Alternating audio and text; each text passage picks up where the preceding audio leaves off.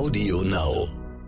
Nur weil wir heute jetzt ähm, kaum Tiere haben, die uns, oder in Mitteleuropa zumindest kaum Tiere haben, die uns gefährlich werden können, heißt es ja nicht, dass dieses ganz, ganz tiefe evolutionäre Erbe in uns nicht doch immer noch sagt, sei vorsichtig, sei vorsichtig. Peter und der Wald. Der Geopodcast mit Peter Wohlleben.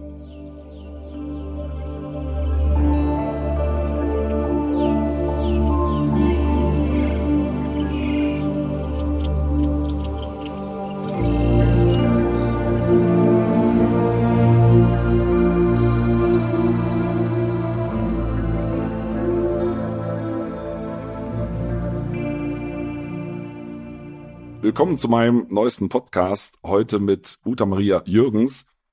Ähm, Uta ist Diplompsychologin und Ethologin. Und was das alles mit Tieren zu tun hat, da kommen wir gleich drauf. Ähm, vorneweg, meine Stimme ist ein bisschen heiser, weil ich äh, in den letzten Tagen eine Erkältung hatte und trotzdem volle Pulle den ganzen Tag weitergequatscht habe, ne, was ich halt so mache. Das ist für die Stimmenbänder nicht optimal, aber für einen schönen Podcast reiße ich mich nochmal zusammen. Also, wir werden eine, eine schöne Stunde miteinander verbringen.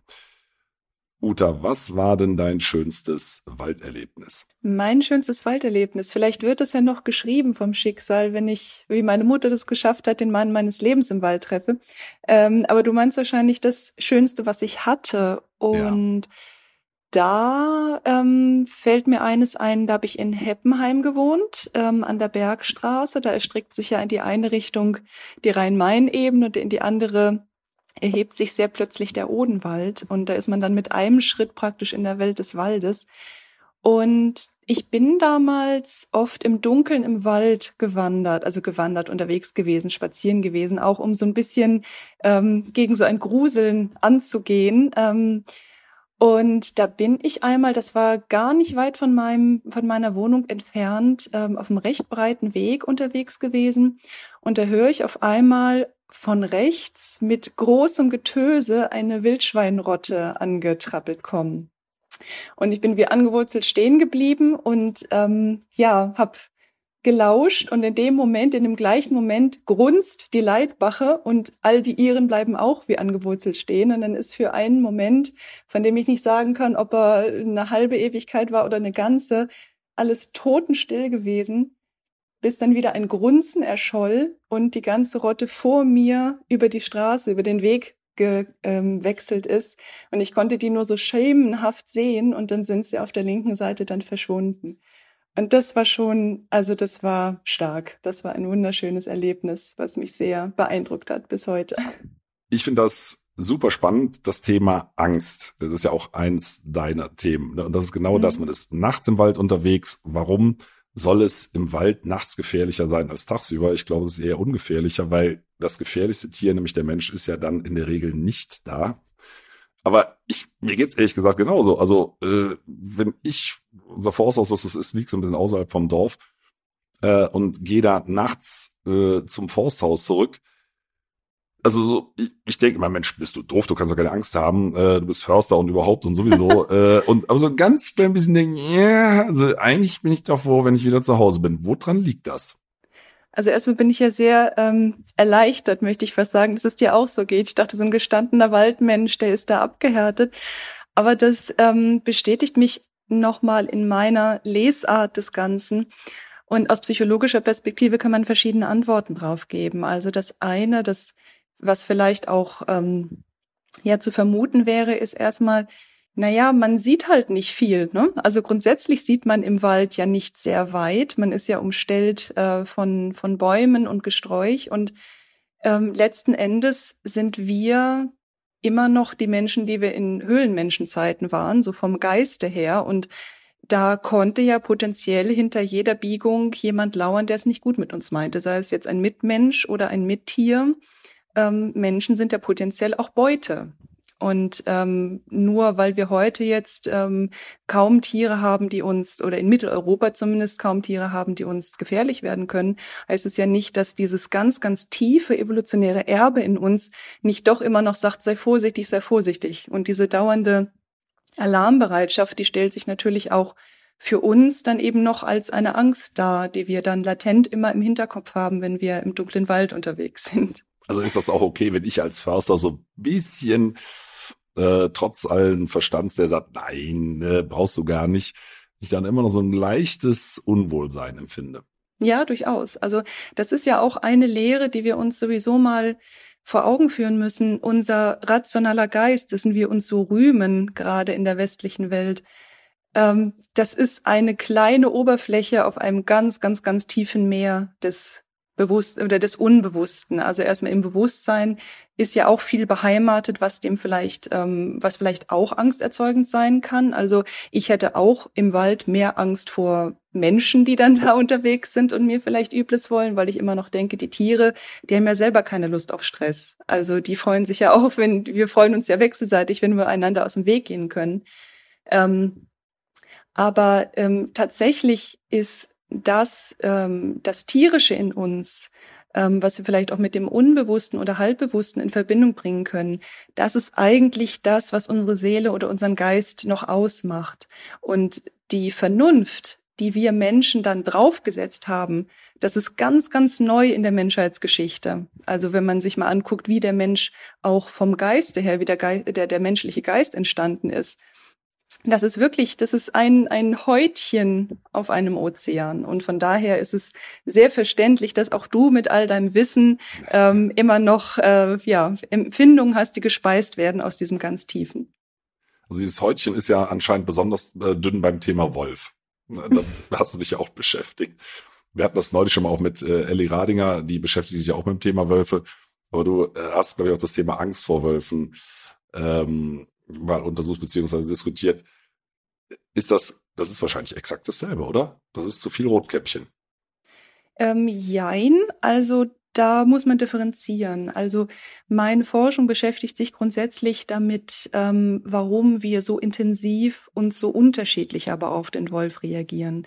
Und Angst ist das eine, aber wenn wir uns anschauen, wie Menschen auf den Wolf reagieren, dann findet man ja sehr, sehr unterschiedliche Haltungen ähm, die gleichermaßen irrational sind, möchte ich gleich da, äh, dazu sagen. Also nur weil wir jetzt äh, sagen, wir, und vielleicht, vielleicht auch die Hörer ähm, sind vorwiegend Menschen, die jetzt Wald, Natur total toll finden und dann irgendwie auch den Wolf total toll finden.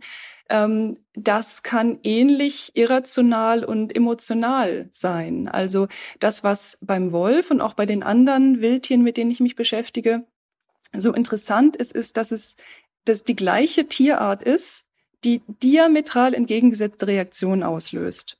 Ähm, und von völliger Euphorie und Romantisierung bis zu völliger Verteufelung findet man alles. Das, was man selten findet, sind Leute, die jetzt gerade beim Thema Wolf keine Meinung haben. Also das ist auch interessant, dass der Wolf äh, jemand ist. Also der Wolf ist auch, warum sprechen wir über den Wolf? Den Wolf als Abstraktum gibt es ja gar nicht. Ähm, aber warum sind Wölfe was haben die oder was haben wir, ist dann eher meine Frage, in uns, ähm, was uns prädisponiert, eben so intensiv und so unterschiedlich zu reagieren.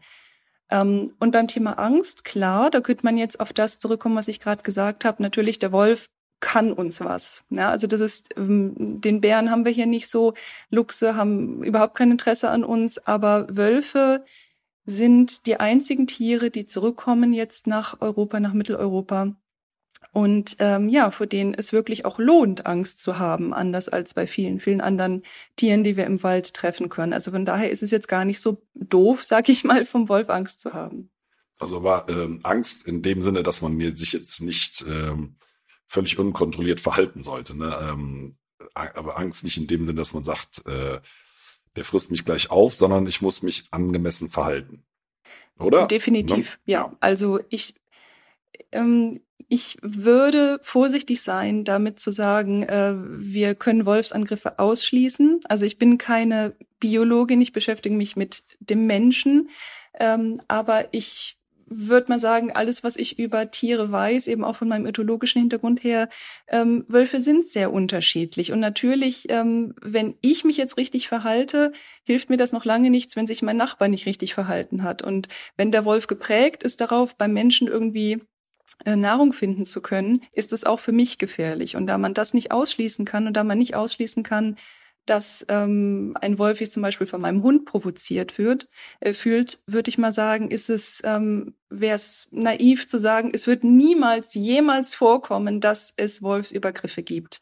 Ähm, ich denke aber, dass sie sehr unwahrscheinlich sind. Ja, aber das sollte man auch nicht tun, weil wenn dann mal wirklich was passiert, bricht das ganze schöne ähm, Gebäudekonstrukt zusammen äh, um den Wolfschutz. Nein, also ja. das ist genau der Punkt. Wenn man Tiere anfüttert, ich glaube, werden alle großen Tiere gefährlich, vom Elefanten über den Braunbär und möglicherweise sogar Luchse, wobei, das habe ich noch nicht gehört, aber theoretisch geht es ja bei jedem Tier. Ne? Und äh, ja, auch das ist richtig. Es gibt auch kranke Tiere, es gibt mürrische Tiere. Ich habe das mal gehört aus der Tierfilmerszene äh, bei Braunbären, ne? wenn die alt sind, also Grizzlies alt und haben Angst, die schaffen den Winter nicht mehr, mhm. dass das die gefährlichsten Exemplare sind, weil die alle Hemmungen verlieren und mhm. nehmen, was sie kriegen. Ne? Das habe ich jetzt bei Wölfen noch nicht gehört. Aber sagen wir mal, der äh, Cousin vom Wolf ist ja der Hund, der ist eigentlich viel gefährlicher. Ne? Also wenn einem da ja. im Wald ein streunender Hund begegnet, ich glaube, so bei so einem streunenden Schäferhund hätte ich mehr Angst. Mhm. Aber da sind wir schon wieder bei der Psychologie, also sind wir über dem Thema Angst. Äh. Genau. Genau. Und das ist, ähm, das ist auch das, was für mich eigentlich interessant ist. Ähm, es ist nämlich vor dem Hintergrund unseres evolutionären Erbes auch da nicht, ähm, nicht doof, vom Wolf Angst zu haben. Und dann, das sind jetzt die, die eher rationalen, vernünftigen Gründe. Und dann steht der Wolf ja auch für ganz viel. Und das hat natürlich auch mit der Angst zu tun. Also der Wolf ist ein Symbol sondergleichen. Ähm, und jetzt sage ich bewusst der Wolf, denn Wölfe als Tiere, die, die physischen, biologischen Tiere, die machen einfach, was sie machen. Die haben ihre eigene Agenda, die sind äh, Agenten in eigener Sache.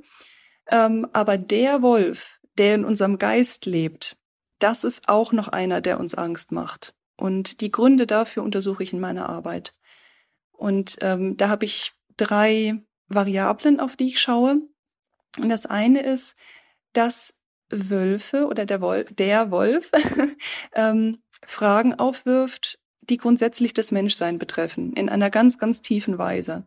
Und da geht es drum, letzten Endes, welchen Platz wir in der Natur haben. Das sind ja auch, ist ja auch eine Frage, die wir praktisch jedes Mal verhandeln, wenn wir in den Wald eintreten.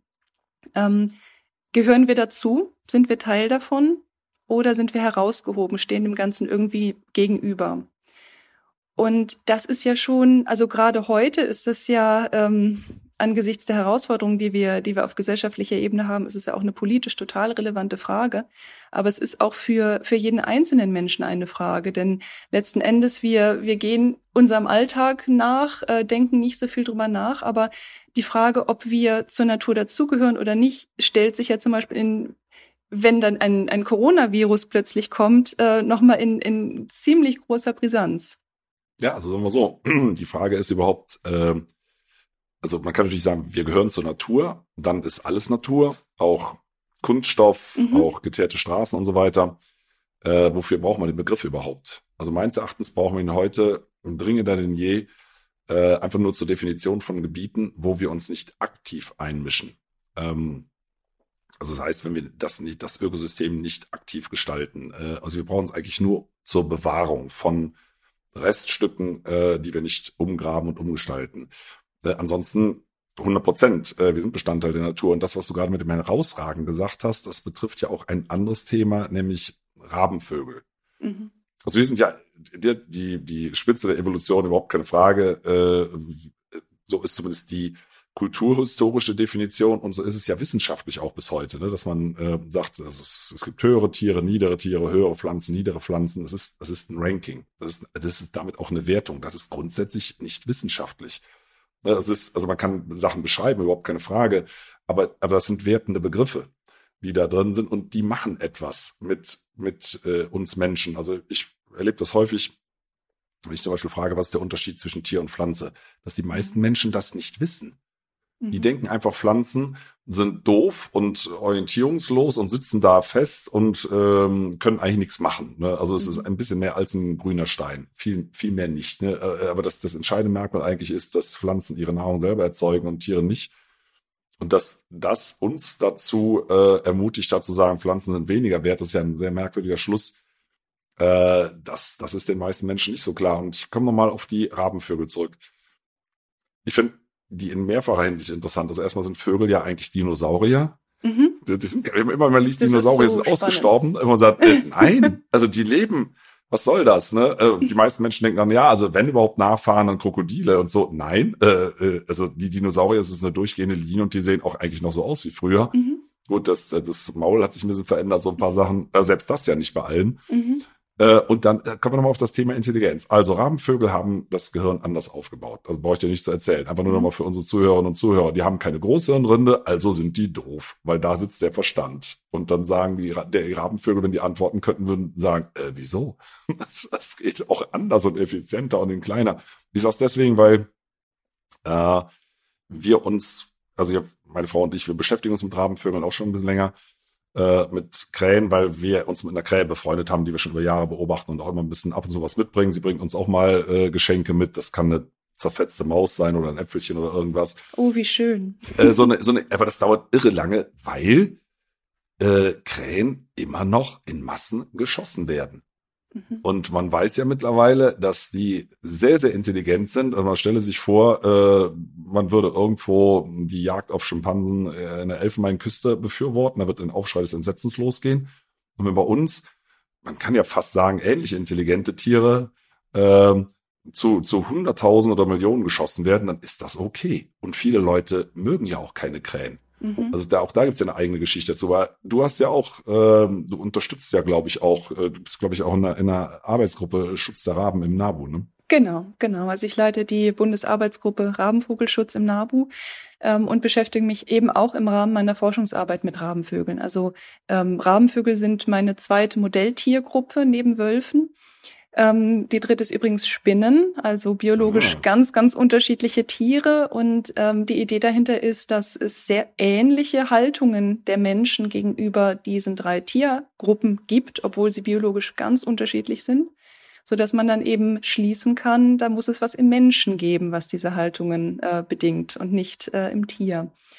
Ähm, ja, Rabenvögel. Also ähm, es gilt Ähnliches wie beim Wolf. Ähm, wir sehen unsere, das hast du so schön gesagt, also unsere, unsere Stellung praktisch, unsere Krone der Schöpfung ähm, in Frage gestellt oder in, äh, wir sind herausgefordert, diese Krone der Schöpfung auch noch auf ein anderes Haupt setzen zu müssen, wenn wir uns äh, mit Rabenvögeln beschäftigen.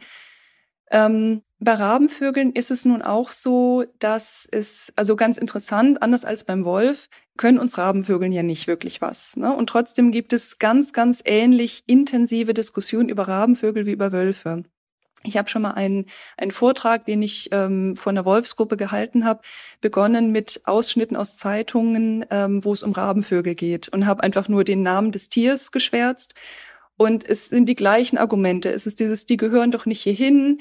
Äh, wir Menschen müssen uns doch jetzt nicht von so einem Tier was gefallen lassen. Und das deutet eben auf die Fragen hin, die ich vorhin genannt habe. Also es geht, oder die du auch genannt hast. Es geht im Grunde darum, ähm, zu akzeptieren, dass auch nicht menschliche Wesen Akteure sind, Individuen sind, ihr Leben aktiv gestalten, empfindungsfähig sind und ja, ähnlich intelligent. Ähm, also man hat, glaube ich, mal, äh, Graz ist so die Schätzung, dass Rabenvögel ähnlich intelligent sind wie ein vier- bis fünfjähriges Kind. Also wenn man sich anschaut, was können die für Aufgaben lösen im Experiment, so, so also äh, praktisch Problemlösefähigkeit, ähm, wenn man das als Kriterium ansetzt, dann sind die Rabenvögel schon wirklich, wirklich beeindruckend. Ähm, ich finde es übrigens interessant. Ja. Ähm, weil das ist, glaube ich, auch was typisch Menschliches, was aber ganz, ganz merkwürdig ist, wo das herkommt. Warum, ich mache es mir selber auch, also ist kein Vorwurf, aber warum äh, fasziniert uns Intelligenz? Weil, wenn man mal die Menschen fragt, was ist wichtig im Leben, taucht nie Intelligenz auf, nie. Also ich mache das aus Spaß, äh, dass ich auch Besuchergruppen oft frage, was ist das Wichtigste im Leben? Äh, mhm. Interessanterweise haben sich da viele noch nicht mit beschäftigt. Da kommen so Sachen wie äh, dass ich immer genug zu essen habe oder solche Sachen. Ne? Äh, aber wenn man ein bisschen länger drüber nachdenkt, dann äh, kristallisiert sich das in Emotionen, also meistens Glück und Liebe. Mhm. Und ähm, ich glaube, dass Tiere da drin sehr gut sind. Also ich meine, wir sind ja selber Definitiv. welche, wir können es ja, wir können es ja nachvollziehen. Ne? Also die Natur hat das ja nicht für uns erfunden. Wir sind ja eine mhm. relativ junge Erfindung der Natur. Mhm. Aber warum konzentrieren wir uns so sehr auf Intelligenz, weil wir uns dann eher widerspiegeln. Also intelligent, klar, sind wir Menschen. Das ist, glaube ich, schon was Besonderes. Äh, also ich habe noch kein Tier gesehen, was äh, zum Mond geflogen ist oder äh, Bücher schreibt oder irgendwas. das ist schon eine besondere Fähigkeit, aber das ist interessanterweise nicht das, was für viele Menschen wichtig ist im Leben. Und trotzdem, ja, schauen wir bei Tieren, also umso faszinierender, je intelligenter sie sind, hat das was mhm. mit Nähe zu tun, dass wir sagen, ach, die sind uns so nah und dann werden die sympathisch.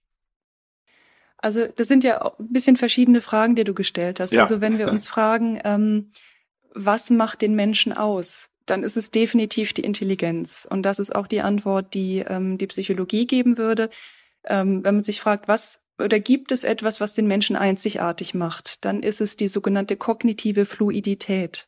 Also okay. die Fähigkeit, erstmal ähm, sehr, sehr schlaue Dinge sich ähm, auszudenken in einem Inhaltsbereich, also sag jetzt mal irgendwie so, ähm, mm, also ja, mir fehlt gerade ein bisschen so ein Beispiel, was auch für jemanden, der jetzt nicht psychologischen Hintergrund hat, ähm, so so griffig ist. Formulier es ruhig einfach für mich. ähm, also bei kognitiver Fluidität geht es auf jeden Fall darum, dass man verschiedene Inhaltsbereiche vernetzen kann. Ähm, also sowas wie Kunst und Kultur. Das gibt es ja in Ansätzen auch im Tierreich. Aber was Kunst und Kultur ausmacht, ist ja verschiedene Dinge zusammenzudenken. Also Dinge aus dem sozialen Bereich zum Beispiel, ähm, mit Dingen aus dem technischen Bereich zusammenzudenken und dann etwas Kreatives zu schaffen. Kreativ in dem Sinne, dass es das noch nicht gibt also darüber hat noch nie jemand nachgedacht. Das ist etwas ganz Neues. Und ähm, da ist der Mensch ja schon einzigartig in der Hinsicht, genau, er kann zum Mond fliegen. Ein Tier, auch der schlauste Rabe wird sich nicht überlegen, könnte ich da eigentlich hinfliegen, sondern der nimmt den Mond als gegebenes Phänomen am Himmel hin. Ähm, und weiß, ich muss schlafen gehen, wenn der Kerl da oben auftaucht. Ähm, und das ist ja schon schlau genug, aber der Mensch, der überbrückt ähm, geistige Bereiche mit der sogenannten Metakognition. Also Meta heißt ja drüber. Das ist so wie der Mensch, der hat so ein, in seinem Geist so ein Dach über verschiedenen Inhaltsbereichen, die bei Tieren getrennt sind. Und das ermöglicht uns eben sehr flexibel zu denken und sehr flexibel dann uns auch anzupassen an Gegebenheiten, die sich ändern. Deswegen haben wir ja immer noch die Hoffnung, dass wir irgendwie mit dem Klimawandel doch noch klarkommen, weil uns, weil irgendjemandem von uns was ganz Geniales einfällt. Ich wollte gerade sagen, wenn ich das kurz unterbrechen darf, manchmal wäre man, glaube ich, froh, man hätte nicht diese Metaebene. Ja, ich würde ja, so ein bisschen genau, auf Rabenniveau leben. Ich glaube, also genau. also in Bezug auf ein glückliches Leben wäre das wahrscheinlich einfacher. Und das ist ja auch das, diese Metaebene, dieses Nachdenken können über Dinge, also über uns selber und dann nochmal darüber, dass wir über uns selber nachdenken. Das ist eben dieses Meta, dieses Nachdenken über Dinge. Ähm, das ist ja auch das, was uns überhaupt zu, also einerseits zu Wissenschaft und zu technischen Innovationen befähigt, zu Kreativität, aber auch zu Moral. Und das ist ja auch ein Bereich, der im Tierreich nicht in der ausgeprägten Weise vorkommt. Also Tiere haben natürlich auch eine Ethik, die ihnen eingebaut ist. Die wissen, was richtig und falsch ist und die sanktionieren ja auch ähm, Angehörige ihrer Gruppe, die sich da äh, fehlverhalten. Das ist auch ganz faszinierend. Ähm, aber sich zu fragen, was ist gut und böse, ähm, das tun Tiere in dem Maße nicht. Also über die Konzepte von Gut und Böse nachzudenken. Und ähm, insofern, um wieder zum Ausgangspunkt zurückzukommen, ist es ähm, schon angemessen aus menschlicher Sicht, ähm, sich zu freuen, dass wir so besonders schlau sind und das auch als einen Maßstab anzulegen, an dem wir andere Tiere messen und wo es durchaus natürlich ein Mehr und Weniger gibt, wo dann interessanterweise Tiere wie Rabenvögel ähm, sehr, sehr faszinierend ähnliche Fähigkeiten haben wie wir, obwohl sie evolutionär aus einer ganz anderen Richtung kommen.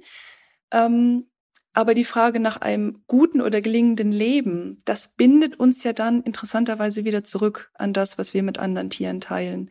Und da würde wahrscheinlich, wenn man sich fragen könnte, ähm, würden wahrscheinlich Rabenvögel auch eine ganz ähnliche Antwort geben, würden auch sagen, ich möchte auch glücklich sein, ich möchte auch ähm, genug zu essen haben und ich möchte auch Liebe haben. Ich möchte nicht, dass mir der Partner vom Himmel neben mir weggeschossen wird. Ähm, und das ist übrigens auch, du sprachest die Jagd an, ich habe im Rahmen meiner Arbeit mit einem Jäger gesprochen, der ähm, eine Jagdmethode entwickelt hat, ähm, um besonders gut Rabenvögel bejagen zu können. Und das ist insofern faszinierend, als der auch sagte, das sind neben Gänsen die am schwersten zu bejagenden Tiere, weil sie eben so klug sind. Und deswegen muss man, das reizt die Jäger dann auch, halt besonders schlau sein, um die dann zu kriegen. Aber eine Geschichte, die er erzählte, ist, dass er ähm, auf einem Feld, wo er auf der Lauer lag, ähm, zwei Rabenvögel, Rabenkrähen in dem Fall, hat ankommen sehen. Und den einen hat er geschossen, den anderen hat er nicht gekriegt, aber der ist noch mehrere Runden über seinem abgeschossenen Freund rumgeflogen. Und in dem Moment ist ihm dann bewusst geworden, ja, wie, wie relevant das ist. Dass es nicht nur ist so, oh, jetzt ist ja der, der Karl weg, sondern das ist, das ist Schmerz, das ist Verlust. Und das finde, findet die Aktivistin in mir auch sehr bedenkenswert im Umgang mit Tieren. Also nicht nur mit Tieren, die so intelligent sind wie Rabenvögel, sondern dieses dieses Empfinden, dieses ganz, ganz tiefe Empfinden von, was bedeutet eigentlich Glück, nämlich Liebe, verbunden sein, das haben viele, viele, viele, wenn nicht gar alle anderen Tiere auch. Alle ja, anderen sozialen ist, Tiere zumindest. Gerade mit dem Jäger, das berührt mich schon ein bisschen. Der sitzt da, schießt äh, eine Krähe und bekommt mit, dass ähm, der Partner, der da drüber kreist, trauert. Oder erstmal ja. verwirrt ist oder äh, ja. was auch immer. Hat er dann aufgehört zu jagen? Oder wahrscheinlich nicht? Oder weißt du nee. dazu was zufällig darüber? Nee, ähm, er hat sogar gesagt, ähm, dass diese Art von Intelligenz, also emotionale Intelligenz, die sich dann da gezeigt hat, für ihn noch ein weiterer Motivator gewesen ist, ähm, ähm es mit den Rabenvögeln aufzunehmen. Das hört sich ähm, aber da muss jetzt man, schon schwierig an. Ne? Ja, um ähm, ich glaube, das hat, das hat mit grundlegend unterschiedlichen Sichtweisen zu tun. Ähm, das ist auch etwas, was ich untersuche ähm, in meiner Arbeit. Ich frage mich ja auch, also jetzt nicht nur als Aktivistin, sondern als Wissenschaftlerin erstmal, mhm. wie kommen verschiedene Menschen zu verschiedenen Haltungen gegenüber Natur und Wildtieren oder Tieren allgemein? Und was ich bei vielen Jägern, mit denen ich gesprochen habe, festgestellt habe, ist, dass die nicht das Tierindividuum als eine moralisch relevante Einheit, sage ich mal, ansehen, sondern die Art. Und für die kommen dann eben noch Überlegungen ins Spiel, wie kann man sich jetzt drüber streiten, ob das richtig ist oder nicht, aber wenn es zu viele Rabenvögel gibt, ist das für andere Tierarten schlecht. Oder es muss eine gewisse Balance geben im Ökosystem. Und die Jäger haben ja dieses Ethos, diese Balance auch zu befördern ähm, oder herzustellen. Und unabhängig davon, wie man dazu jetzt steht, ähm, erklärt das natürlich, warum man dann Tierindividuen töten kann. Wenn man sagt, es sind im Grunde nur so ähm, im, im psychologischen Sprachgebrauch würde man sagen, es sind so, äh, so Exemplare eines eigentlichen Konzepts und das eigentliche Konzept, was nicht geschädigt wird, ist eben die Tierart. Die Aber bleibt vielleicht nicht nur intakt, sondern wird noch befördert dadurch, dass man, also das sagte der Jäger, er fördert ja die Rabenvögel, indem er diejenigen, die dann nicht ganz so schlau sind und sich abschießen lassen, wegschießt. Das nützt ja der Art. Also so, er hat durchaus das Gefühl, den Rabenvögeln zu dienen. Gut, also das klingt aber jetzt schwer nach Konstruktion, um äh, ja, letztendlich befriedigt er ja auch seine Triebe. Also das heißt, er äh, ne, findet das besonders sportlich, ähm, Tiere, die intelligenter sind, die emotionale und besonders emotional ausgeprägte Fähigkeiten haben zu überlisten. So. Ne? Genau, ja. Äh, und, und ich meine, ich kenne ja diese ganzen Argumentationen auch, die ja wissenschaftlich auf sehr wackeligen Füßen stehen, auch um das vorsichtig auszudrücken weil man ja weiß, dass, das weißt du ja auch, brauche ich dir nicht zu erzählen, dass man Rabenvogelpopulation so nicht regulieren kann. Ähm, ne, die reagieren ja ganz anders darauf. Aber äh, für mich klingt das wirklich nach, nach einer Konstruktion, ähm, weil wenn man mitfühlend ist und dieser Jäger wusste ja, dass äh, der Partner trauert, äh, dass die entsprechende Gefühle haben, dass die das sehr genau mitbekommen, dass die auch wissen, wer er ist, was er macht, in dem Augenblick würde einem doch das Herz brechen. Also äh, da geht es ja wirklich um Empathie. Das ist das, was ich, was ich immer nicht verstehe. Und wenn man sich das dann schön erklärt mit irgendwelchen äh, letztendlich eine Definition von Tieren als Baustein in der Natur, die man nur noch mal richtig sortiert sozusagen, finde ich fragwürdig. Aber gut, das glaube ich, das wäre eine, eine äh, abendfüllende Veranstaltung. Ja, aber da möchte ich einmal okay, gern, einhaken, ja. ähm, weil wir so ein bisschen vorsichtig sein müssen, glaube ich, uns hier nicht im eigenen Saft zu suhlen. Ähm, also ich glaube, dass wir als ähm, sage ich mal, als, als äh, Persönlichkeiten dann eine sehr ähnliche Meinung haben, vielleicht viele von den Menschen, die uns zuhören, auch. Ähm, aber wir müssen uns auch daran erinnern, dass auch unsere Haltungen und unsere Empathie sich auf ein gewisses Weltbild gründen. Und das kann man teilen, das muss man nicht teilen. Und viele Schwierigkeiten, die wir in, auf gesellschaftlicher Ebene haben, mit äh, oder im Umgang mit ähm, in Anführungszeichen Problemtierarten, so wie Wölfen oder äh, Rabenvögeln, ähm, viele dieser Probleme, die gehen darauf zurück, dass wir uns eben unserer ähm, unbewussten Setzungen nicht bewusst sind, dass wir auch, wir bringen Voraussetzungen mit. Du und ich sagen jetzt zum Beispiel, naja, Empathie müsste doch eigentlich der höchste Wert sein und die Krähe fühlt auch, also darf man sie nicht abschießen. Aber es gibt Menschen, die ähm, andere nicht minder hm, sag ich mal, relevante oder, oder irgendwie wertvolle Setzungen mitbringen, die das ganz anders sehen. Und um eine gesellschaftliche Wertediskussion auch anregen zu können, müssen auch wir fähig sein, uns dann ein bisschen hinter unserem Standpunkt zurückzuziehen. Und ich glaube, auch wir ähm, sind ja auch zu ähnlichen Dingen fähig. Also wir versuchen vielleicht ähm, ein gutes Leben zu leben in dem Sinne, dass wir möglichst oft nach dem nach der Maßgabe der Empathie handeln. Aber jeder, der noch Tierprodukte konsumiert zum Beispiel oder der überhaupt konsumiert, das ist ja auch, also auch mein, wem sage ich das? Du weißt, dass das Pflanzen im Grunde, dieses Pflanzen haben auch Gefühle, das, was Veganern dann immer entgegengehalten wird. Das stimmt. Ja, es stimmt. Pflanzen haben vielleicht andere Gefühle als wir. Aber wir kommen letztendlich aus diesem Schuldzusammenhang nicht raus, der es bedeutet zu leben und zu leben bedeutet einfach anderen das Leben wegzunehmen, um, damit wir selber überleben können. Und an irgendeinem Punkt muss man sagen, da setze ich den Cut. Und ein Veganer, so wie ich, setzt eben den Cut zwischen Mensch und Tier. Und andere Menschen setzen den Cut anders. Und das muss ich aber akzeptieren als deren Setzung. Ja, sag mal so, ich komme ja, habe ja ein bisschen anderen Werdegang als du, habe auch selber aktiv gejagt, weil ich früher gedacht habe, man muss das machen, um ähm, Rehe- und Hirschbestände mhm. zu regulieren, weil die sonst den Wald auffressen. Seit etlichen Jahren weiß ich, das ist völliger Quatsch. Das geht nicht, das funktioniert nicht.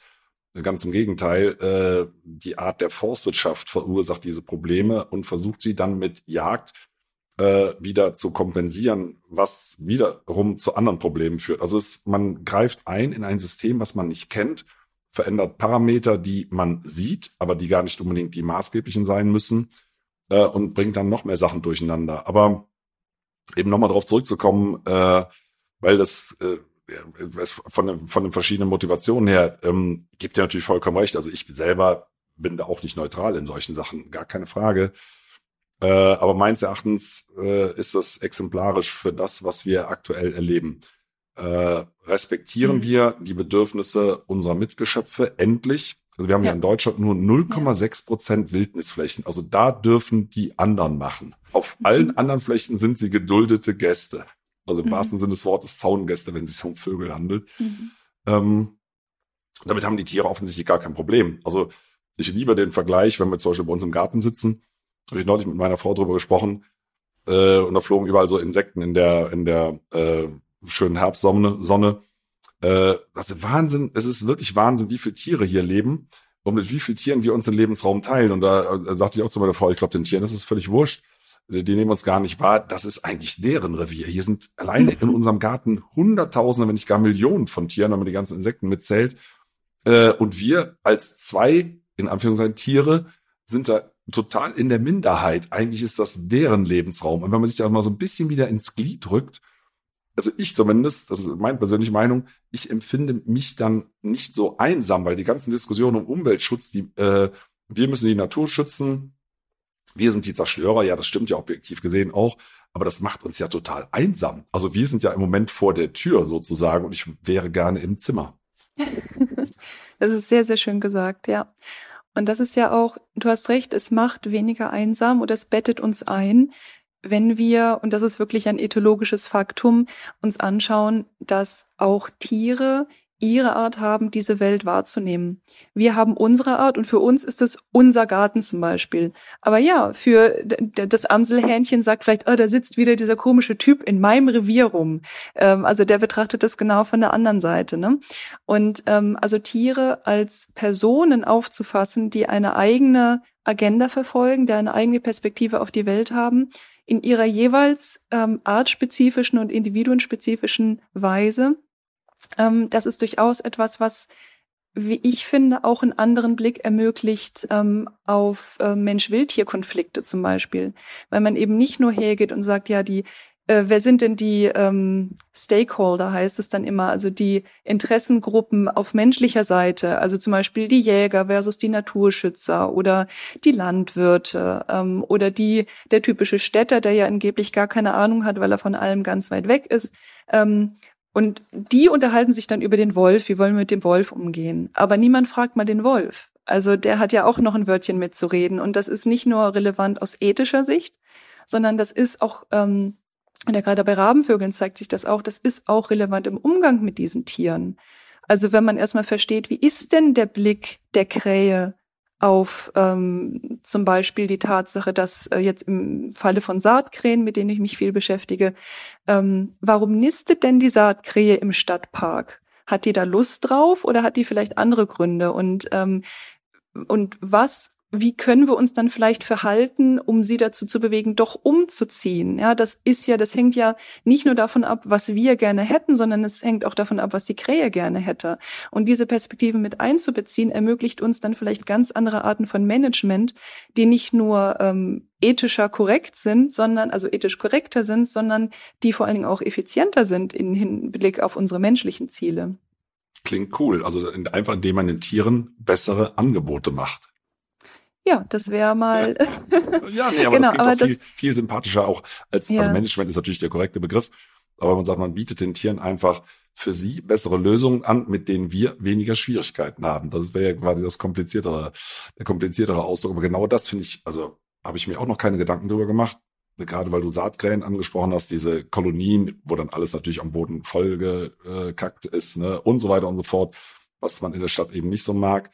Äh, ja, bis das, zum nächsten Regen und dann geht's wieder. Ja, ja, natürlich. Das, ich sehe das jetzt auch, außer man hat sein Auto drunter geparkt, aber das muss man ja nicht mhm. unbedingt. Ähm, äh, kenne diese Diskussion, aber ich finde den Ansatz total schön. Also das, das finde ich wirklich einen tollen Aspekt, äh, den du hier reinbringst. Du sagst, äh, muss ich in die Tiere reinversetzen, vielleicht wollen die da gar nicht brüten, aber wir lassen ihnen keine andere Möglichkeit. Wenn wir mhm. denen was Schöneres anbieten, was für uns, es kann ja sogar aus unserer Sicht hässlicher sein. Oder man ja. sagt, Mensch, das ist für Krähen doch eigentlich gar nicht toll, aber vielleicht würden Krähen das anders sehen. Ja, genau. Und das hängt eben einerseits davon ab, sich darauf einzulassen, dass wir es nicht nur mit äh, so einem äh, Naturphänomen zu tun haben, sondern dass das Naturphänomen auch eine Eigenperspektive hat auf uns als Phänomen. Aber es hängt eben auch, und das ist ein ähm, auch eine, die zweite Variable, die ich mir in meiner Forschung anschaue, es hängt auch damit zusammen, sind wir denn bereit, Kontrolle abzugeben? Also es hat wieder ähm, mit dem Menschenbild zu tun, mit unserem Selbstbild als Mensch zu tun, ob wir uns darauf einlassen können und wollen. Und das ist durchaus sehr relevant, weil Freiheit und alles machen können, das sind ja durchaus Werte, die in unserer Gesellschaft sehr, sehr hoch gehalten werden. So hoch, dass man noch nicht mal einen Veggie Day pro Woche ertragen könnte oder ein Tempolimit von 130. Ich weiß nicht, ob ich jemals schon 130 gefahren bin, aber das ist mein Problem. Ähm, also so, so kleine Einschränkungen, wo man sagt, es hätte für die Welt einen riesengroßen Effekt. Für uns als Menschen bedeutet das eine mini kleine Einschränkung, aber wir wollen es nicht. Oder ich sag mal nicht wir, das ist nämlich wieder ein Unterschied. Es gibt Menschen, so wie du zum Beispiel, der sagt, ja, natürlich sind wir Teil der Natur und natürlich sollten wir Rücksicht nehmen auf, ähm, auf unsere Mitlebewesen. Ähm, und das ist eben die eine Hälfte der Gesellschaft. Und die andere Hälfte, und es ist wirklich ziemlich halbe halbe, ähm, die andere Hälfte der Gesellschaft sieht das intuitiv oder untermauert von anderen Weltsichten ganz anders und kriegt es nicht gut hin, die Kontrolle abzugeben oder sieht es auch nicht ein, äh, warum sie das sollten. Und das ist eben auch für uns als Gesellschaft ein großes Problem, dass gerade in Bezug auch auf diese Mensch-Natur-Fragen, genauso wie in zum Beispiel Flüchtlingsfragen oder Corona-Fragen, ähm, es so diametral entgegengesetzte Haltungen gibt, wo sich die Gesellschaft tatsächlich ähm, spaltet Und ein, ein Forscher, der, der sich damit beschäftigt, mit dem ich ähm, kooperiert habe eine Zeit lang, der sieht da eben auch steigende Trends in beide Richtungen. Also zum Beispiel gibt es mehr Veganer, die dann sicherlich auch die Perspektive haben, ja, die Tiere sollten auch äh, gelten dürfen mit ihren ähm, Agenten. Und es gibt mehr Jäger, die zum Beispiel dann eben die andere Sichtweise vertreten. Ne? Also es gibt beides. Ich muss mal ganz kurz raus. Ich bin gleich wieder drin, weil hier krabbelt nämlich gerade ein kleiner Gast.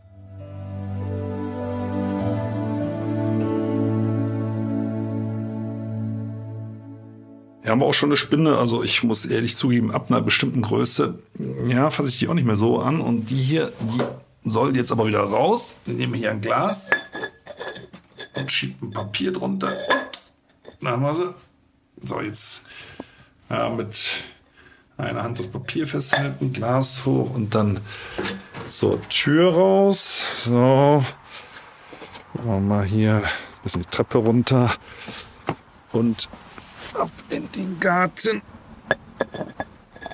Und tschüss. Also, ich, ja, ich gebe es zu, ich bin halt auch geprägt mit Spinnen, aber äh, man muss sie ja nicht töten, sondern kann sie dann rauslassen. Übrigens gibt es in Polen einen Spruch, so sinngemäß, äh, dass ein Haus nur dann glücklich ist, wenn eine Spinne darin ist. Da geht es nämlich darum, dass dann weniger Fliegen rumfliegen, ne, weil die Spinnen ja von irgendwas leben. Aber wie gesagt, also ich habe da auch so ein bisschen meine Vorbehalte. Ab einer bestimmten Größe kommen die auch bei mir wieder an die frische Luft. So, und ich gehe jetzt wieder rein zu Uta.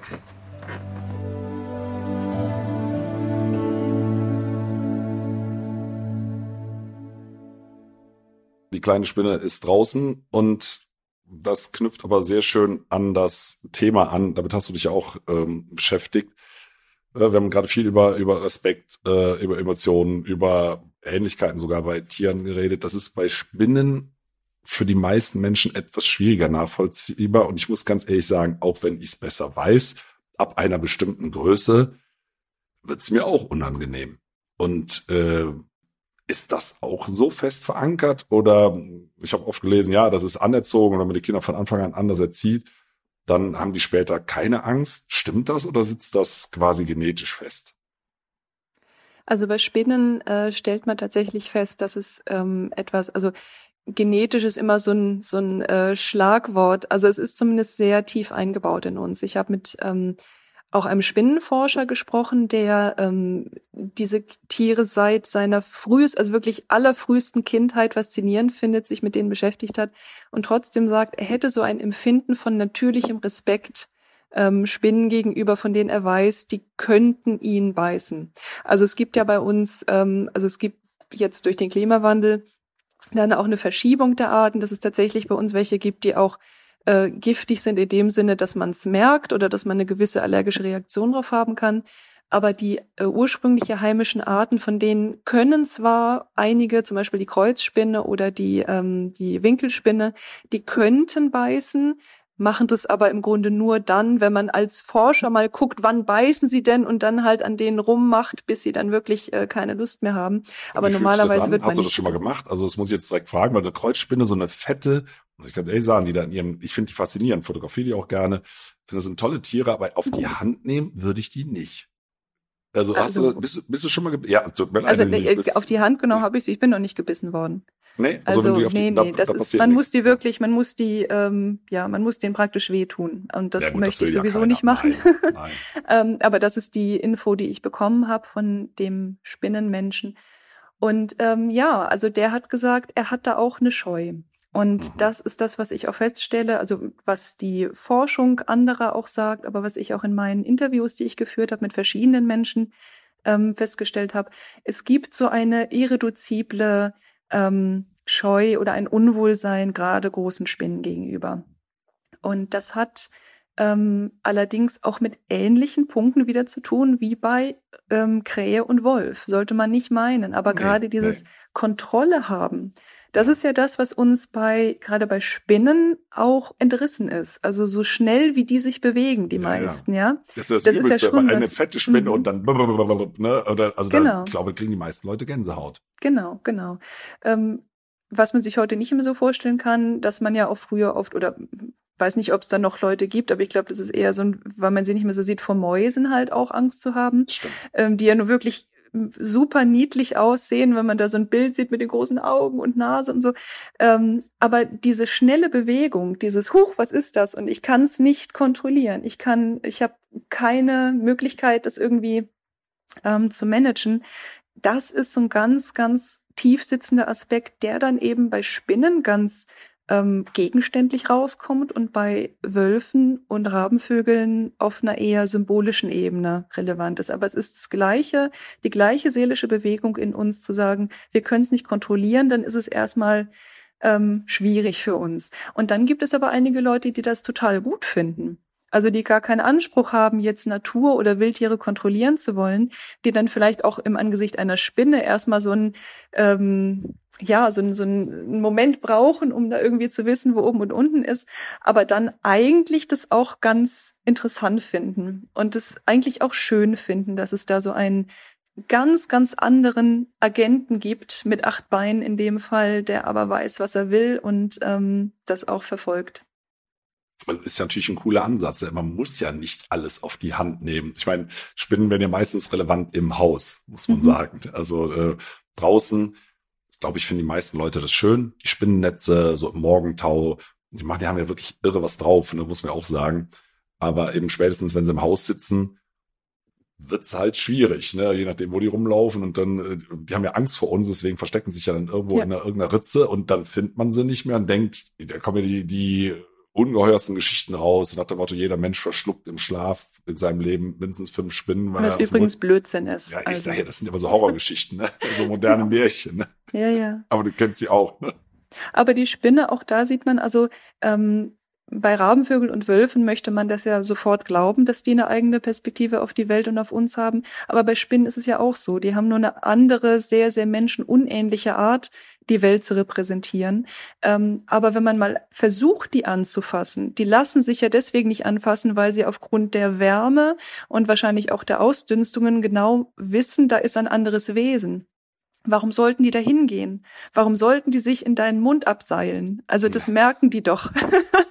das merken die doch und die nehmen selber Reis aus. Ne? Also die, die suchen schon die Distanz, die sie gerne hätten wenn man die mal genau betrachtet. Also ich finde äh, Springspinnen halt besonders mhm. lustig, ne? wenn man guckt, wie die ihre Umgebung wahrnehmen. Äh, die sind, also es sind eigentlich wie kleine Kobolde, finde ja, ich. Ne? Ja. Ich finde die total süß. Mhm. Äh, wenn man sich mal ein bisschen beschäftigt, ich habe auch früher als Kind Spinnen in Gläsern gehalten. Nichtsdestotrotz, wie ich vorhin gesagt habe, würde ich bei großen Spinnen nach wie vor sagen, nee, also äh, würde ich jetzt so nicht in die Hand nehmen. Das ist halt mein Rucksack, den ich mit mir rumtrage aber es, natürlich ist es toll, wenn man guckt, auch die, die Augen, ne? äh, mhm. also ja, wie die eben so leben. Aber das ist eigentlich wie Leben von einem anderen Planeten, weil wir uns das, ja, wie du schon sagst, nicht ansatzweise vorstellen können. Was wollen die? Was fühlen die? Äh, was brauchen die? Äh, und sie sind halt sehr autonom und gefühlt überall. Genau, und das ist auch ein Aspekt, der ganz, ganz wichtig ist, diese Allpräsenz, die auch wiederum relevant ist, wenn wir an den Anfang unseres Gesprächs zurückgehen. Ähm, wir im dunklen Wald, es kann überall etwas sein. Es ist vielleicht nicht überall etwas, aber die Möglichkeit, dass jederzeit der eine Wolf, der vielleicht jetzt im Odenwald umherstreift, um die Ecke kommt, ist da. Und wir wissen es nicht. Und wir müssen uns anvertrauen. Und das ist, glaube ich, eine Haltung, die grundsätzlich ähm, schwierig ist, aber gerade auch in so einer Gesellschaft, die auf Machbarkeit aufgebaut ist, noch mal schwieriger ist. Das wirklich auch, ja, es hat mit Hingabe zu tun, mit einem ganz, ganz tiefen, fast einem spirituellen Gefühl von Hingabe. Ähm, ja, das muss man üben. Dazu muss man fähig sein. Aber nochmal zu den Spinnen. Ähm, so ähnlich, äh, so unähnlich sind die uns gar nicht. Also da gibt es auch ganz, ganz faszinierende ähm, Untersuchungen, dass Spinnen ganz viele ähm, kognitive Fähigkeiten haben tatsächlich, die man ihnen nie im Leben zugetraut hätte angesichts dessen, dass die, also Rabenvögel haben keine Großhirnrinde, aber Spinnen haben noch nicht mal ein Gehirn, ein richtiges, ja. Und trotzdem können die so abgefahrene Sachen wie, ähm, es heißt Objektpermanenz, also dass sie wissen, dass etwas da ist, zum Beispiel ein Beutetier, auch wenn sie es nicht mehr sehen. Das ist so eine Sache, die ist nicht selbstverständlich. Für uns Menschen ist es selbstverständlich, weil, na ja, klar, also wenn wir jetzt gerade den Apfel nicht sehen, weil er in der Schublade ist, dann wissen wir, der ist noch da. aber das ist eine Fähigkeit, die psychologisch ganz, ganz schwer zu erklären ist eigentlich. Und wo die Forschung davon ausgeht, dass es sehr viel an Verständnis und Geist braucht, um das hinzubekommen, zu wissen, dass etwas da ist, auch wenn man es nicht mehr sieht. Und Spinnen können das. Und die können auch noch in Bezug auf ein Objekt, was sie nicht sehen, im dreidimensionalen Raum navigieren. Und in einer Weise, wie sie dann eben gerade Spinnen, Spinnen das Objekt dann ähm, ja sich einverleiben können letztendlich ich finde das, ich finde es halt, also so Sachen finde ich total faszinierend, weil das einfach zeigt, äh, mit ja, mit unserem Verständnis von ähm, Intelligenz oder unserem Anspruch an, an, an äh, intelligentes Leben und auch an wertvolles Leben, das ist ja dann leider häufig verknüpft, ähm, äh, kommen wir im Tierreich ja, und wahrscheinlich auch im Pflanzenreich äh, einfach nicht mehr weiter. Ne? Und ja, oder an, auf der anderen Seite viel weiter, als wir uns je gedacht haben, dass wir kommen. Ja, also erstmal das äh, und wenn man das gleichzeitig sieht, äh, dann muss man auch sagen, äh, ja, wie, wie bedeutsam ist das für die Spinne? Vielleicht haben die auch noch ganz, ganz andere Dinge. Mhm. Also denn, weil das, was wir äh, jetzt entdeckt haben, zeigt ja einfach nur, dass wir vieles vorher nicht wussten. Aber das, das, das stört mich übrigens auch bei Wissenschaft generell, dass die Definition häufig äh, ist, das und das gibt es bei diesen Tieren nicht, anstatt zu sagen, das und das ist nicht erforscht oder nicht belegt. Mhm, genau. Das ist ja was, was ganz, was genau. ganz anderes, ne? Ähm, weil ich glaube, da, es gibt da noch sehr, sehr viel zu entdecken. Äh, und was mich zum Beispiel interessiert, und das ist ja wissenschaftlich extrem schwer abgreifbar, was machen Tiere oder was, was, äh, was denken Tiere, wenn sie glücklich sind. Also was man häufiger testen kann, sind Reaktionen auf. Ne? Und mhm. besonders Stressreaktionen lassen sich ja leichter abfragen als, als entspannte Situationen. Äh, was was äh, denken Tiere eigentlich zum Beispiel über sich? Ne, wie will mhm. man das? Ich habe keine Ahnung, wie man so etwas wissenschaftlich erforschen kann, äh, gar bei Spinnen, falls es dort äh, bei diesen Tieren auch so funktioniert. Ne? Wie würde man sowas mhm. erforschen wollen? Kennst du irgendwelche Ansätze äh, über Experimente, wo man erforschen kann, wie Tiere sich über sich selbst denken, wenn sie das denn können? Also es gibt ein ganz klassisches Experiment, äh, das sogenannte Spiegelexperiment, wo man ähm, Tiere vor einen Spiegel ja. setzt und schauen, wie sie sich verhalten. Und äh, wo dann die Tiere, von denen man dann sagt, die haben kein Ich-Bewusstsein, so tun, als wäre das ein Konkurrent, der da im Spiegel ist, also keine Ahnung, ein anderer Rüde, den man dann äh, verbellen muss. Ähm, oder ob sie dann anfangen, so wie Schimpansen das zum Beispiel können oder auch Delfine, ähm, wenn man den zum Beispiel, ohne dass sie es merken, einen Punkt auf die Stirn setzt, den sie ja selber nicht sehen können, ähm, aber dann den Spiegel dafür nutzen, diesen Punkt da abzupulen, weil sie wissen, das ist jetzt an meiner Stirn und ich sehe mich ja und ähm, aber das ist natürlich ein sehr, sehr menschenzentrierter Ansatz. Also ein Spiegel ist ja auch etwas sehr unökologisches. Ähm, ich kenne von Mark Beckhoff, das ist ja ein, ein ähm, auch sehr der Perspektive auf Tiere als Person verschriebener Forscher, ähm, der im Schnee den Urin seines Hundes ähm, an andere Stellen verpflanzt hat und guck, äh, geguckt hat, ob der da nochmal drüber pinkelt. Also ob der sagt, ah, das bin ja ich. Und er hat das tatsächlich verstanden, was ich nicht besonders überraschend finde, wenn man Hunde kennt. Aber das ist natürlich zum Beispiel ein viel ökologisch sensibleres, ähm, also ökologisch sensibel äh, heißt, ähm, man begibt sich in die ökologische Realität des Tieres und fragt, was ist für dieses Tier relevant. Und zum Beispiel Spiegel sind nicht ökologisch relevant für die meisten Tiere, ähm, aber sehr wohl eben Hinweis. Ja. Ähm, zu wissen, ist das jetzt die Stelle, wo ich hingepinkelt habe, ist es mein Urin oder ist es der von irgendeinem Typen, den ich, dem ich zeigen muss, wer hier der Chef ist. Und ähm, das ist zum Beispiel, also das ist ja eben dann, würde man vielleicht sagen, ein olfaktorisch, also über Geruch vermitteltes Ich-Bewusstsein in dem Fall. Und ähm, das ist eben aber sehr, sehr schwer, sowas ähm, zu finden, ähm, was eben einerseits so gut untersuchbar ist und auf der anderen Seite dann eben auch, was die Wissenschaft immer gerne möchte, ähm, stabil ist gegen alternative Interpretationen. Und da hat die Wissenschaft an sich ähm, zu Recht einen hohen Anspruch, dass man sagt, also wir nehmen jetzt nicht das an, was wir gerne hätten, sondern wir klopfen eine, einen Sachverhalt wirklich darauf ab, ob es auch bessere oder auch einfachere Erklärungen gibt.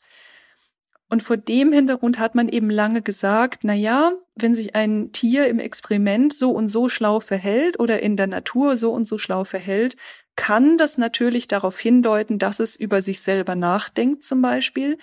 Aber es könnte auch einfach ein, ein ganz anderer Effekt sein. Es könnte Zufall sein oder gut, wenn wir es jetzt mehrfach beobachten, ist es vielleicht kein Zufall. Aber dann ist es irgendwas Instinktmäßiges, was für uns als Menschen so aussieht, als wäre es ähm, durch ein Ich-Bewusstsein zustande gekommen. Ähm, allerdings finde ich, es ist ja allgemein, wenn wir uns Fragen über das Leben stellen, auch eine einfache Interpretation zu sagen, die sind gar nicht so unähnlich wie wir. Denn warum nehmen wir denn an, dass es so zwischen Mensch und Tier so einen kategorischen Unterschied gibt, wo es so etwas wie Ich-Bewusstsein nicht zumindest in Ansätzen auch schon in Tieren gibt, die nicht Menschen sind? Ähm, und zum Beispiel die Spinne, wenn die im dreidimensionalen Raum navigiert, muss die ja auch eine Repräsentation davon haben, wo sie selber ist. Das wäre ja auch so ein eine gewisse Art, vielleicht nicht von Ich-Bewusstsein, aber von Ich-Darstellung vor sich selber. Ähm, und in der Gestalt findet man sicherlich, wenn man gut genug Experimente planen könnte, Möglichkeiten, auch ähm, Bewusstsein über sich selber bei Tieren festzustellen. Ja, also ich finde das auch immer faszinierend, dass sagen wir, letztendlich fast intuitiv davon ausgegangen wird, dass die Natur sich für uns lauter Sonderlösungen überlegt ja, hat. Also die Natur ja. ist ja kein Wesen, ne? aber sagen wir, dass, dass wir lauter Sonderlösungen entwickelt haben, äh, obwohl wir uns aus äh, Stammbäumen entwickelt haben, woraus sich letztendlich mhm. ja alle anderen Arten auch entwickelt haben. Und man sieht das ja bei den Rabenvögeln sehr schön, selbst wenn andere Wege gegangen werden, weil es eben besonders günstig ist, kommt es dann zu ähnlichen Ergebnissen. Und mhm. ja, und wir denken immer, ja, also interessant. Ähm, wenn man zum Beispiel denkt, andere Tiere sind vielleicht auch intelligent, haben auch Gefühle, äh, ach, das hat die, das hat die Natur auch bei denen auch gemacht. Äh, interpretieren, interpretieren wir nicht so viel da rein. Ne? Und sagen, naja, also mhm. eigentlich müssten wir das umgekehrt hinterfragen. Was ist bei uns tatsächlich so in unserer jungen Entwicklungsgeschichte eigentlich so einzigartig, dass es bei anderen alleine äh, äh, entwicklungsgeschichtlich eigentlich nicht vorkommen kann. Und das, mhm. also, und ich glaube, das sind der allermeisten Sachen fallen weg. Ich glaube, es reduziert sich tatsächlich auf das, was wir schon besprochen haben, auf unsere kognitiven Fähigkeiten, die wirklich was Besonderes sind. Das, das ist ja auch in Ordnung äh, jede Tierart hat irgendetwas, was sie auszeichnet. Deswegen genau. ist sie ja so erfolgreich. Genau. Ne? Mhm. Und das darf uns ja auch auszeichnen. Aber nochmal, das ist für die allermeisten Menschen, wenn man mal hinterfragt, gar nicht das Entscheidende im Leben. Das ist natürlich wichtig für uns, überhaupt keine Frage, auch fürs Zusammenleben. Ich finde, das ist auch eine, coole Eigenschaft. Ich bin auch froh, dass wir die haben. Mhm. Ne? Äh, also ich benutze auch gerne moderne Technik. Ich finde das toll, dass wir so Sachen, also zumindest unsere Art, so Sachen erfunden hat. Aber äh, das ist ja das, wenn wir über Natur nachdenken, worum es gar nicht geht, ist ja eine Sehnsucht. Ich glaube, das hat mir auch schon besprochen, das ist diese tiefe Sehnsucht, dass wir dazugehören wollen. Ne? Ja, genau. Also von einem Teil von uns ist es sicherlich eine tiefe Sehnsucht, ja. dazugehören zu wollen.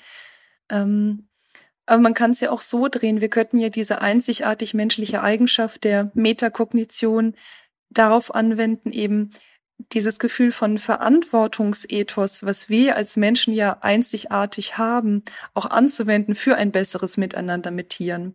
Also das ist ja auch eine Art der, der Wiedereinbettung, dass man sagt, gut, wenn uns die Metakognition buchstäblich aus der Natur heraushebt, weil wir über Natur nachdenken und über uns nachdenken, dann ist ja eine Rückeinbettung zu sagen, und das nutzen wir jetzt für die Natur und für ein gutes Miteinander mit der Natur. Also das wäre sicherlich etwas, worauf wir beide uns gut einigen können, dass das ähm, eine gute Zielsetzung wäre im Umgang Uta, mit der menschlichen Einzigartigkeit. Das ist das perfekte Schlusswort, Uta. Vielen, vielen Dank, äh, dass du dich mit mir über diese Themen unterhalten hast. Also mir liegt das total am Herzen, wie du weißt, dir auch, wie ich weiß. Mhm. Und äh, ja, das, das, ich kann es nur jedem empfehlen, mal über diese Dinge nachzudenken. Man muss das ja nicht alles gleich sehen. Aber wenn man darüber nachdenkt, entdeckt man so viele schöne Dinge da draußen, äh, die das Leben einfach lebenswerter machen. Ähm, also in diesem Sinne ganz, ganz herzlichen Dank und äh, unsere Wege kreuzen sich sicher nochmal. Würde mich sehr freuen.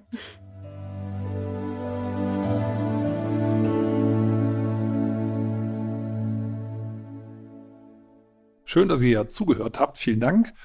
Und wenn euch die Folge gefallen hat, abonniert doch den Podcast gerne auf AudioNow, Apple Podcasts, Spotify oder anderen Plattformen. Und über eine Bewertung bei Apple Podcasts würde ich mich auch sehr freuen. Übrigens könnt ihr dort auch gerne kommentieren. In der Podcast-Beschreibung findet ihr auch einen Link für ein Abo für Wohllebenswelt, mein Magazin.